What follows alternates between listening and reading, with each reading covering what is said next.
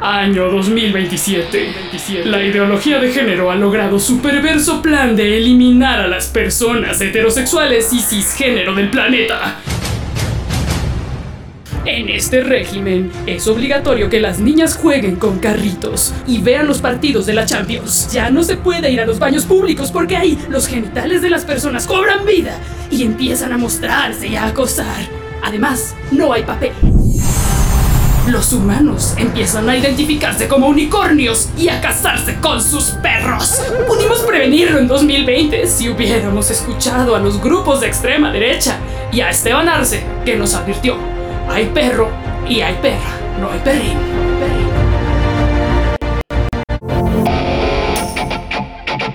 llegaron, no sé por qué hueles a sangre. Este pedo de escuchar a nuestro ministro. Me estamos mezclando Y que fuera una mujer era ¡Wow! Esto es Macho en Rehabilitación. O bueno, macho, macha, mache, machix. Lo escribimos con X porque todas las personas, independientemente de nuestro género, tenemos mucho que aprender y desaprender.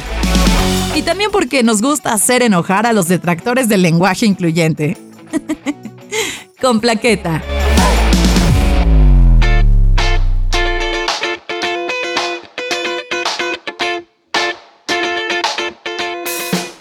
El reto del podcast del día de hoy va a ser que Plaqueta pronuncie correctamente el nombre de la invitada, que es Shivón Guerrero. Y ya lo pronuncié mal. A ver, danos una lección de, de, correcta pronunciación de tu nombre, primero que nada. Hola, de hecho estuviste muy cerca porque es Shivón, un poco más nasal, pero... Shivón. Digamos que lograste lo que el 99% no. Bueno, se intentó y no importa, ¿no? No es como que... Se, intentó. Bueno, mientras nosotros estamos como dándonos de tumbos y corriendo en círculos sin terminar de entender conceptos básicos como sexo biológico, identidad de género y expresión de género, Shibon está como en el año ya 1000, Es ya, güey, estás... No, no, es que wow. wow. Shibon es una chingoncísima es bióloga, es filósofa, es divulgadora de la información.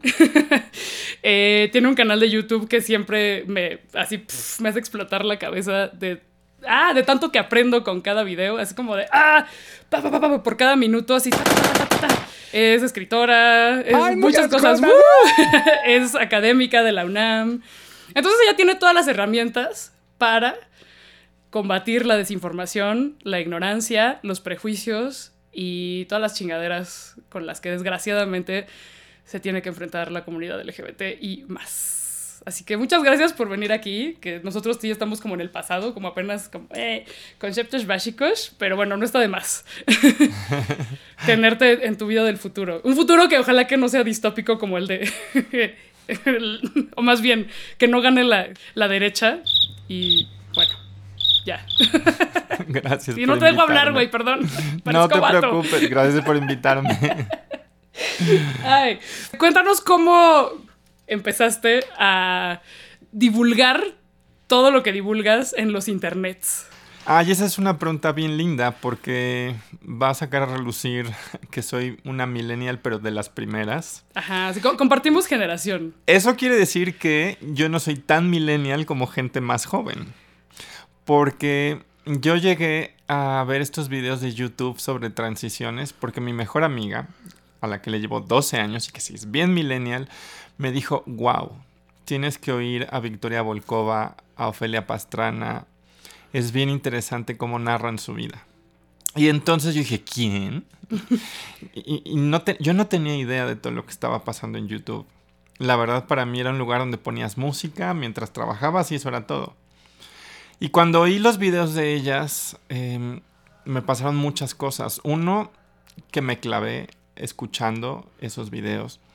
Y otro, me di cuenta que era una posibilidad de comunicar que en la academia no nos había pasado por la cabeza. Hay gente que cree que soy una académica poco seria por tener un canal de YouTube. Y yo lo que creo es que más bien la academia no se ha dado cuenta que esto existe. Y la verdad es que me di cuenta que era un espacio donde podías a la vez contar historias muy personales y eso generaba una relación distinta. O sea, no es este documental aburrido, eh, sin personalidad, sin, sin biografía. la gente te conoce hasta en tu peor día. O sea, la gente me ha visto hablar de postres, pero también llorar, hablar de teoría queer, hablar de feminismo, hablar de derecho. Es, en ese sentido yo creo que es un espacio muy importante. Y yo incluso había visto activistas que decían que era una porquería de espacio. Y yo dije, no, ni la academia ni el activismo ha visto la importancia que tiene eso. Y así llegué, pero tampoco creas que llegué con un plan en la cabeza. O sea, llegué y dije, wow, qué espacio tan lindo para compartirte. Y más bien me fui dando cuenta del poder que tenía. ¿Qué, temas, para quienes no te han visto, que es como siempre, invito que ahora mismo, gracias al poder de la multifuncionalidad del Internet, vayan a suscribirse a tu canal y te sigan en, en Twitter. Ahora sí cabría deletrear tu nombre. Ah, sí. Ahora sí. Ah, mi nombre se escribe S-I-O-B alta H-A-N. Y si me buscan en YouTube como Siobhan Guerrero McManus, y el apellido también hay que deletrearlo, es como McDonald's, MC. Gracias a Dios, perdón por el anuncio, pero si no fuera por esa cadena, mi apellido sería muy difícil de escribir. Y la gente, por lo menos, tiene esa referencia, lo cual ya es algo. Es MC, M-A-N-U-S. Y mira, yo he hablado, de verdad he hablado de todo. Desde cosas tan banales como mis postres favoritos, hasta Mira, en un video estaba hablando de las recetas de cocina de Julia Monarres. Que quien no la ubica, pues es una investigadora de Ciudad Juárez que trabaja feminicidio. Que cuando la conocí me dio un montón de recetas de cómo hacer queso. Ah. ¿Cómo? ¿Las académicas también tienen vida personal? ¿También comen? Aunque no lo parezca, ¿verdad? Este, no solo nos dedicamos a estar gruñéndole a los estudiantes. Hay toda clase de cosas, desde cosas muy personales. O sea, por ejemplo, hay un video sobre cómo me fue con los implantes de boobs. Que fue muy doloroso. No lo intenten en casa. no lo intenten en casa. Y qué bueno que es cada 10 años, porque si no sería brutal. No sé, hay un poco de todo. Eh, desde autores trans recomendados, desde cine LGBT recomendado, desde cuestiones que tienen que ver con feminismo, activismo LGBT. Si es de chile, de mole, de manteca. A veces es muy personal, a veces es más serio el asunto. Pero siempre se aprende mucho, sí. Eso espero. Sí, sí, yo como espectadora, sí. Oye, ¿cómo te ha servido el Internet para hacer comunidad y no estar ahí solita contra los Esteban Arce del mundo y la, y la gente que niega tu existencia y la de tus compañeros? Pues de hecho me ha servido mucho, pero también me ha generado una sensación de estar expuesta. Y esa última parte me he dado cuenta que de repente me angustio más. O sea, por estar en los internets. Sí, porque de repente la gente va y me insulta. O sea, hay gente que sistemáticamente entra todas las semanas a decirme todo lo que se te ocurra. Desde usted es una abusadora de niños este, a la que le aplauden, pasando por claro, esta es la imperdonable. ¿Cuánto te paga George Soros? Ah, sí, claro. claro. se sabe, se sabe. Se sabe que George Soros me financia y por eso tengo una producción tan increíble, ¿verdad? este, todo es un filtro, es, es un filtro para que se vea como caserito, pero en realidad todo está grabado en, un estudio. Sí, todo, todo es pantalla verde, eso es lo que no sabe la gente, ¿no? Y nada más le pones así un cuarto desordenado atrás y ya, unos libros. Mi perro es un androide. Sí, es generado por computadora. Claro. El que la gente crea que puede ir a insultarme repetidas veces sí me duele. Y mi amiga Jessica me dijo, no se te olvide que ninguna persona es la bandera trans, ni es la bandera LGBT, ni es el feminismo encarnado. Y qué bueno que me lo dijo, porque si luego, si luego pesa lo que te dicen en redes, la gente te insulta con una facilidad impresionante. Si sientes que te toca, porque tienes tres seguidores, decirle a esos tres seguidores, por favor, no se compren un discurso de odio. Entonces sí puede ser por un lado muy angustiante, pero también saber que hay gente que te dice, oye, pues gracias a lo que te escuché, cambié de opinión. Y eso me da esperanza. Y hay gente que ni siquiera es por lo que le dices en lo intelectual, sino porque te humaniza. O sea, cuando la gente ve que, por ejemplo, estás comiéndote un helado, dice, ah, mira, son seres humanos, no monstruos terribles del espacio. Este, como conspirando para sí, claro. obviamente es broma, pero sí hay banda que lo tiene muy arraigado, que todo es una conspiración para quién sabe qué. Pero una conspiración. Y cuando te humanizan, eso ayuda mucho. Con muchos discursos de odio vienen de, de, la ignorancia y de no conocer, ni siquiera haber tenido la oportunidad o haberse dado la oportunidad de empatizar con una persona que pertenece a una minoría. minoría. O sea, típico que, pues sí, la banda blanca que se junta con puras personas blancas desarrollan una serie de prejuicios contra las personas racializadas, ¿no? Por ejemplo. Entonces, pues como mucha de esta banda nunca ha hablado con una persona trans, vamos a tener que hablar de lo feo. ¿Cuáles son las ideas erróneas más arraigadas que enfrentas en los internets por parte de grupos de derecha, pero sí hay que decirlo también de feministas trans excluyentes, que niegan la posibilidad siquiera de que la identidad de género sea algo Uy, yo sí creo que ahí es, es curioso porque sí hay una convergencia en un biologicismo muy fuerte. Y yo creo que eso se debe al gran poder que hoy tienen las ciencias biológicas en estructurar la vida social. Y de hecho les he dicho, oigan, por eso en antropología unos vatos inventaron el concepto de biosocialidades. Porque hoy toda la gente piensa que su pertenencia a todo está mediado por la biología, a la raza, al sexo, incluso las nacionalidades. En este país la gente está convencida de que ser mexicano tiene que ver con una historia poblacional específica.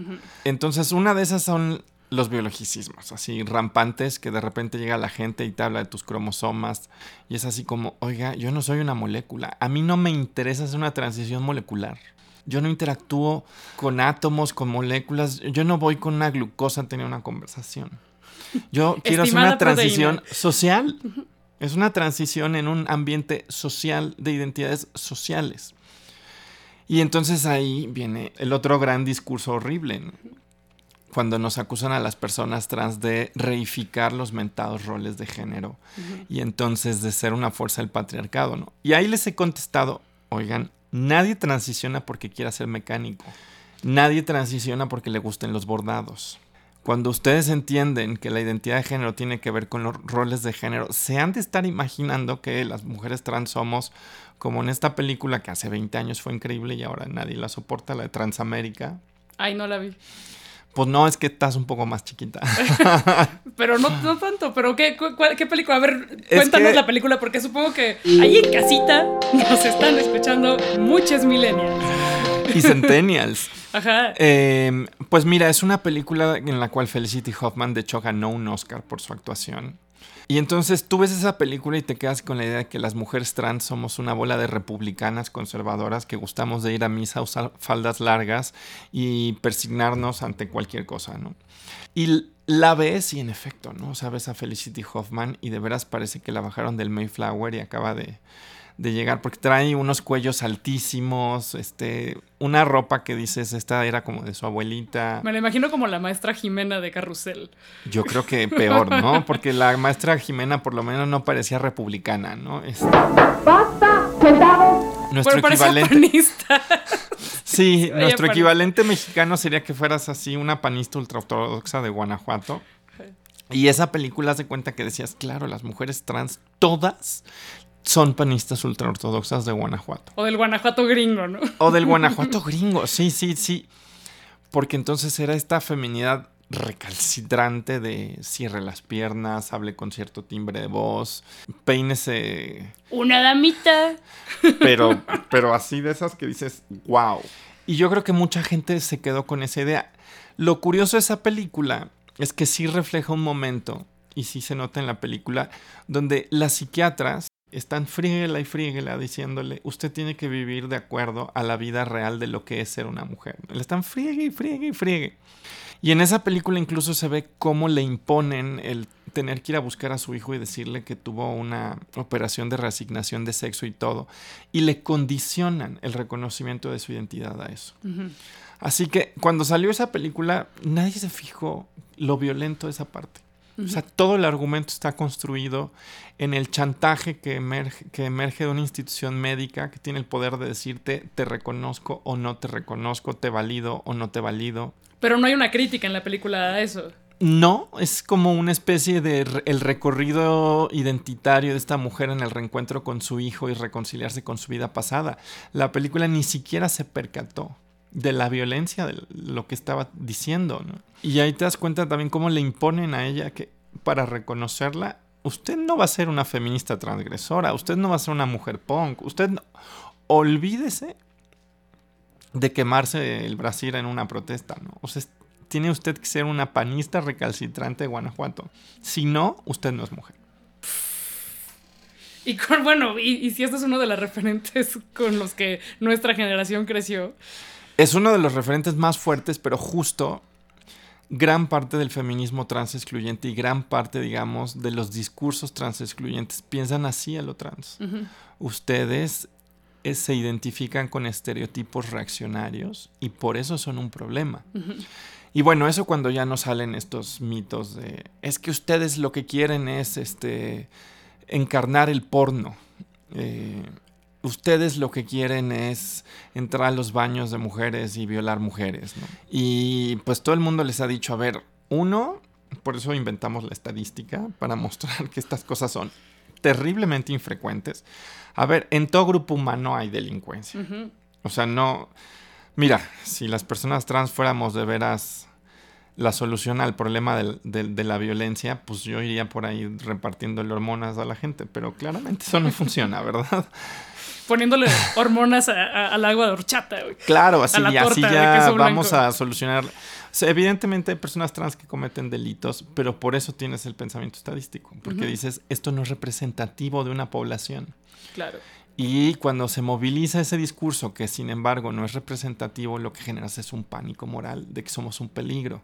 Eso circula por ahí, ¿no? Lo de los pánicos morales, de que vamos a entrar a los baños. Lo del porno, mira, verdaderamente a mí me sorprende. Y más ahora porque resulta que tengo una novia que también es trans. ah, claro, ustedes lo que quieren es representar el porno lésbico. Ustedes realmente transicionaron porque tenían un problema con el porno lésbico. Un plan macabro porque no podíamos controlar nuestros impulsos sexuales. Y entonces cuando yo les digo, oigan, en la vida, en la vida he visto porno lésbico. La gran tragedia es que, por supuesto, mi orientación sexual se movió con la transición. Les digo, yo no venía de ahí, nunca por, nunca, o sea, esto es un mito. Les digo, además, no, pues el tipo de relación que tenemos es muy amorosa, somos lo más cursi del mundo, ¿no? Am, yo no sé qué se imagina la gente. Ajá. Entonces, los Sí, además discursos como son el, así. el- Pero de que no, pues viste, viste un video porno y entonces dijiste, ah, sí, sí, voy a transicionar. No solo eso, también voy a can- cambiar mi bonita. Sí, ya, ahí está. Sí. Si fuera todo tan fácil. No, bueno, es de un simplismo tremendo. Pero yo creo que esas son las cosas que más dicen. Y por supuesto, la más nueva, importada de España, es les lavaron la cabeza con la teoría queer. Esa es la más reciente. Porque antes de la teoría queer, que por cierto es bastante reciente, no había personas. No había, ¿eh? No había. No, no había, no había. Yo, por ejemplo, se los he dicho, oigan, ustedes tienen un problema de tiempos. La primera protesta de mujeres trans es de 1966. La teoría queer fue nombrada como tal hace justo 30 años, en 1990. Entonces, ¿qué pasó ahí? es una no? teoría millennial. Lo que estamos descubriendo, por supuesto, es que algún teórico queer viajó al pasado, creó a las personas trans, este, y esta es la prueba irrefutable de que podemos viajar en el tiempo. Ah, y además, no solamente quieren entrar a los baños, sino viajar en el tiempo. ¡Qué bárbaros, eh! No, qué bárbaro. ¿Qué? Pues es que de todo nos acusan. Ya no respetamos ni las leyes de la física, ¿verdad? Tú te has aventado ahí tiros en internet, eh, arrojando luz, conocimiento, saber y empatía. Aunque desgraciadamente eso no es sencillo para ti en tanto humana. En tanto tengo un hígado. Ajá. Como porque sí da ansiedad, güey, que te estén chingue, chingue, chingue en los internets. Este odio del que hablas, que recibes y que, hola, ¿qué tal? Este podcast seguramente también generará, perdón. Bueno, yo un poco lo he ido asumiendo. Te voy a, de- te voy a contagiar a Mm, mis haters.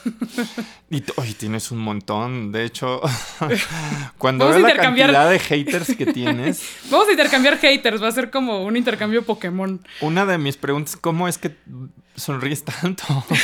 Pues porque descubrí el botoncito de blog. A mí un día Ofelia Pastrana me dio un gran, gran, gran regalo. Me dijo, existen en eh, Twitter las listas masivas de bloqueos. Ah, sí. Y le dije, de verdad que después de esto te tengo que regalar algo increíble. No he encontrado qué, pero me tranquilizó, me cambió la vida, fue un hallazgo. Pero bueno, no solamente eh, con los otros, que bueno, más bien esos nada más son de bloquearse, sino que te has aventado tiros intelectuales así de, "Ah, ¿cómo vamos a contrarrestar es- este discurso lleno de fotocopias y citas que se ven muy apantalladoras? Además, tú eres bióloga, güey, entonces tienes todo ese conocimiento científico. Bueno, yo ni teorizo nada, güey, yo soy de comunicación, yo no sé nada, güey. Al principio no me di lo estresante que de hecho es eh, un desacuerdo en este terreno, ¿no? Porque claro, yo estaba muy acostumbrada, yo te voy a decir que yo estudié biología y hacía botánica. Imagínate cómo era ese México que llegaban y te decían, ¿y ustedes qué quieren? Estamos haciendo colecta botánica. Ay, no quieren trabajo, les vamos a pagar mejor. No, muchas gracias. Bueno, que tengan buena tarde. Buena tarde, hasta luego. Pásensela bye. bien. Ese era México. Cuando Era- yo estudié biología. Había valores. Había Había valores, había hasta, hasta, hasta te respetaban. Y claro, cuando te acostumbras a que todo es tan cordial que hasta el narco te ofrece trabajo porque estás haciendo colecta botánica. 20 años después, cuando te das cuenta cómo estamos debatiendo la existencia de las personas trans, dices, wow, parece que con nosotros se va a definir el futuro del universo. Y he tratado, por ejemplo, o sea, decir, a ver, Claro. esto es una cuestión de reivindicación de los derechos de un colectivo, no de mi desacuerdo con fulanita tal. Ujú. Desafortunadamente, no solo es más desgastante, sino que genera dinámicas aún más viciadas, porque entonces la gente se piensa insultar una a la otra. Y yo creo que eso no ayuda a nadie, porque de hecho polariza y radicaliza.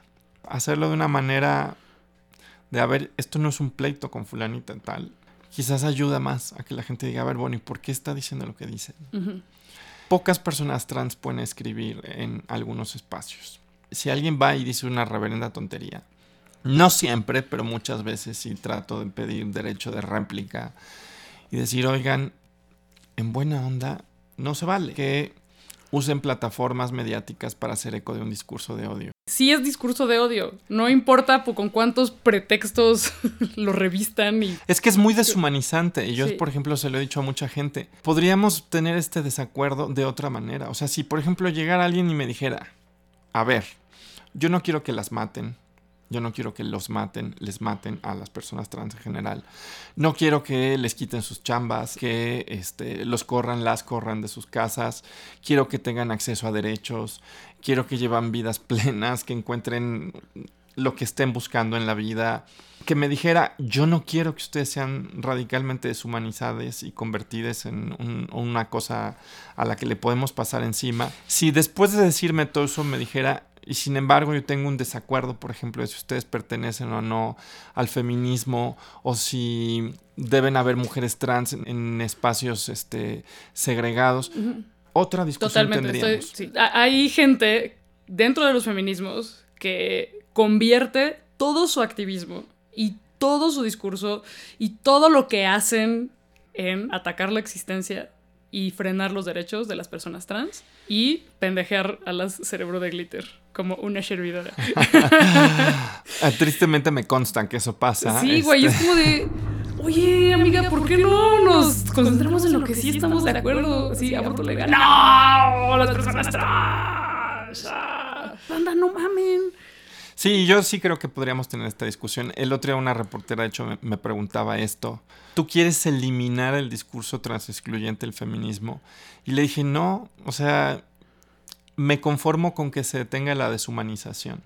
O sea, si alguien me dice, sabes que yo creo que ustedes no pertenecen, pero voy a pelear con ustedes para que ustedes tengan vidas dignas y acceso a derechos, y simplemente esto es una diferencia teórica política, yo podría vivir con esa diferencia con plena tranquilidad. Ujú. Y de hecho podría decir, está bien, habrá espacios donde yo sé que contigo eso no lo voy a caminar, pero sé que tu presencia no alimenta a la ultraderecha conservadora, que sí está interesada en mandarnos de vuelta al manicomio, porque esa es una cosa. Ahora que el movimiento de, digamos, el, movimiento antiderechos está regresando con esta fuerza brutal, su proyecto sí es repatologizar todo y mandarnos de vuelta al psiquiátrico. Y alguien que no tiene la suficiente humanidad para darse cuenta de lo que ese discurso implica, le está jugando muy sucio. Y además, estas alianzas que de pronto hacen algunas con la derecha y que incluyen cosas antiderechos para las mujeres cisgénero, don't chisme. Pero, pero que, es como de, amiga, no mames, date cuenta. ¿Por qué crees que este discurso esté permeando tanto en los feminismos y que cada vez haya más banda que le entra a esta... Es que es casi, es como una secta, güey. No me gusta mucho hablar de esto, pero sí hay que hablarlo. Fíjate que eso lo he pensado un montón. Es que creo que en este país hemos ocultado la diversidad durante un montón de tiempo. Y ahora sí que eso es herencia del prismo y de la construcción de una identidad mestiza que nos hizo ignorar las diversidades raciales. Por ejemplo, en Estados Unidos, gracias a la fuerza del feminismo negro y después del feminismo chicano, es muy difícil hablar de la mujer. En ese sentido, sí creo que cuando vienes de una identidad nacional que ha ocultado la diversidad de mujeres, cuando llegan las mujeres trans es un escándalo. Una razón creo que tiene que ver con eso, de cómo ocultar las diversidades tiene un costo. Y ahí por eso se ve también que hay unas alianzas importantes entre los transfeminismos y los feminismos de color. La otra, por supuesto, es abandonamos la noción de patriarcado del feminismo de la segunda ola porque era muy vago y no te permitía hacer política pública. Pero el feminismo que vino después, que fue, digamos, más institucional, más de política pública, el que metió el concepto de perspectiva de género, en este país, tristemente, yo creo que no logró lo suficiente. Entonces hay un fracaso de este feminismo, que fue un feminismo que trató de ser más incluyente, pero que en términos de política pública yo creo que se quedó corto. No voy a decir que falló en todo, pero se quedó corto. Que desafortunadamente tiene una visión, no en todos lados, desde luego no todas las feministas radicales, pero tiene una visión eh, de un sujeto político muy claramente definido. Y en este país yo creo que eso se, se ha exacerbado y sí lo veo con la violencia de género. Hay, por ejemplo, Marta Nussbaum, que es una filósofa liberal, pero de las que sí son chidas, dice... Hashtag no radicales, hashtag no liberales. Exacto, sí. Ella, por ejemplo, dice, nuestra esfera de preocupación por otros aumenta cuando estamos bien. Y cuando no estamos bien se contrae. La influencia, por ejemplo, del Estado español, que es bien pesada. A las feministas españolas no se les ocurrió que su victoria iba a ser una revolución de diversidades y que ahora se encuentran con una España que no reconocen. O sea, se dedicaron a, luchar en contra de una dictadura, de, un patriarcado súper opresivo. Y ganaron. Pero yo creo que estaban esperando que cuando ellas ganaran, su discurso fuera el gran discurso para articular una España post dictadura. Y de repente se encuentran con Chueca, llena de diversidad sexual, llena de mariconería, llena de tortilleras, llena de un montón de cosas que dicen, ¿qué es esto? Pues esto es su victoria. Porque ustedes hicieron posible que toda esta diversidad se expresara. Y esta diversidad fue a buscar vocabularios que ustedes no habían construido. Este es tu, esta es tu victoria pero ellas no la están viviendo así, la están viviendo como una derrota tremenda. De estaban aspirando a que fuera su discurso, el gran discurso post. Y sorpresa, ganaste. Ahora todas estas locas existimos gracias a tu logro pero nos ves como tu derrota. Pero cuando debería ser como, ah, qué chido que evolucionó, que creció, que abarcó más, que se enriqueció. Ah. Pues sí, así debería ser, pero yo sí creo que de repente les genera una desconexión, porque su discurso queda entonces anacrónico. Y es cómo es posible que luché y gané. Y eso hace a mi propio discurso anacrónico.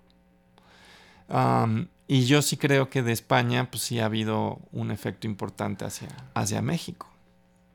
amiga, ¿cómo nos vacunamos? ¿Cómo nos curamos de este pedo? Híjole, pues. Ojalá tuviésemos esa solución, pero ya no, sé qué decirle. A, mis amigas que de pronto están ahí como coqueteando con estas ideas. Yo creo que es una, una cuestión de paciencia. O sea, yo creo que esto va a durar unos 10 años.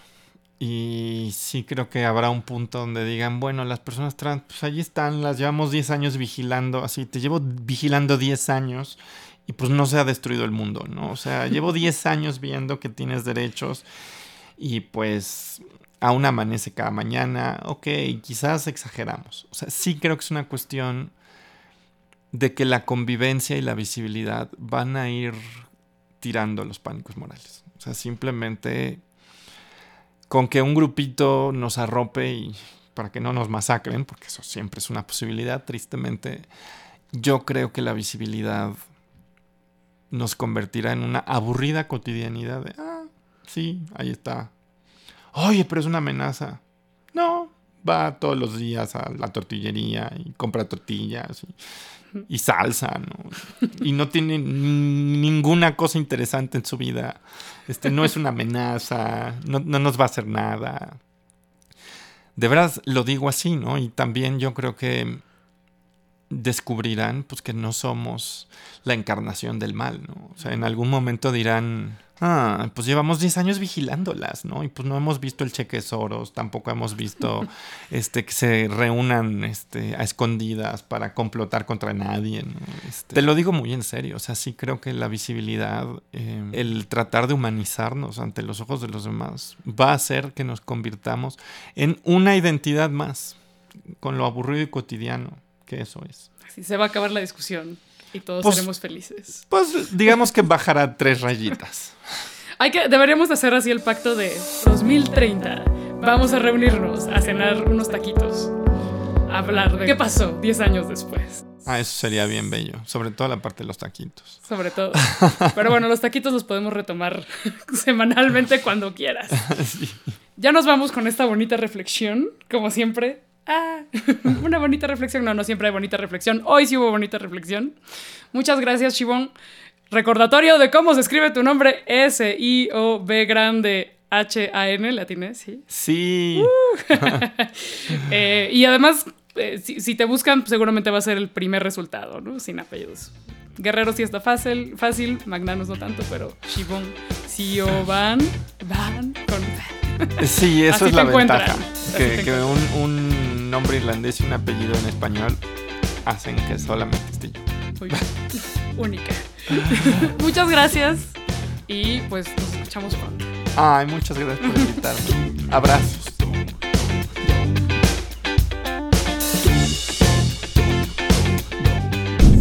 Conductora, Tamara de Anda. Invitada, Shibom Guerrero McManus. Productor, José Luis Nava. Esto fue una producción de Máquina 501 para el mundo. De nada, mundo. Productor ejecutivo, Manny Mirabete.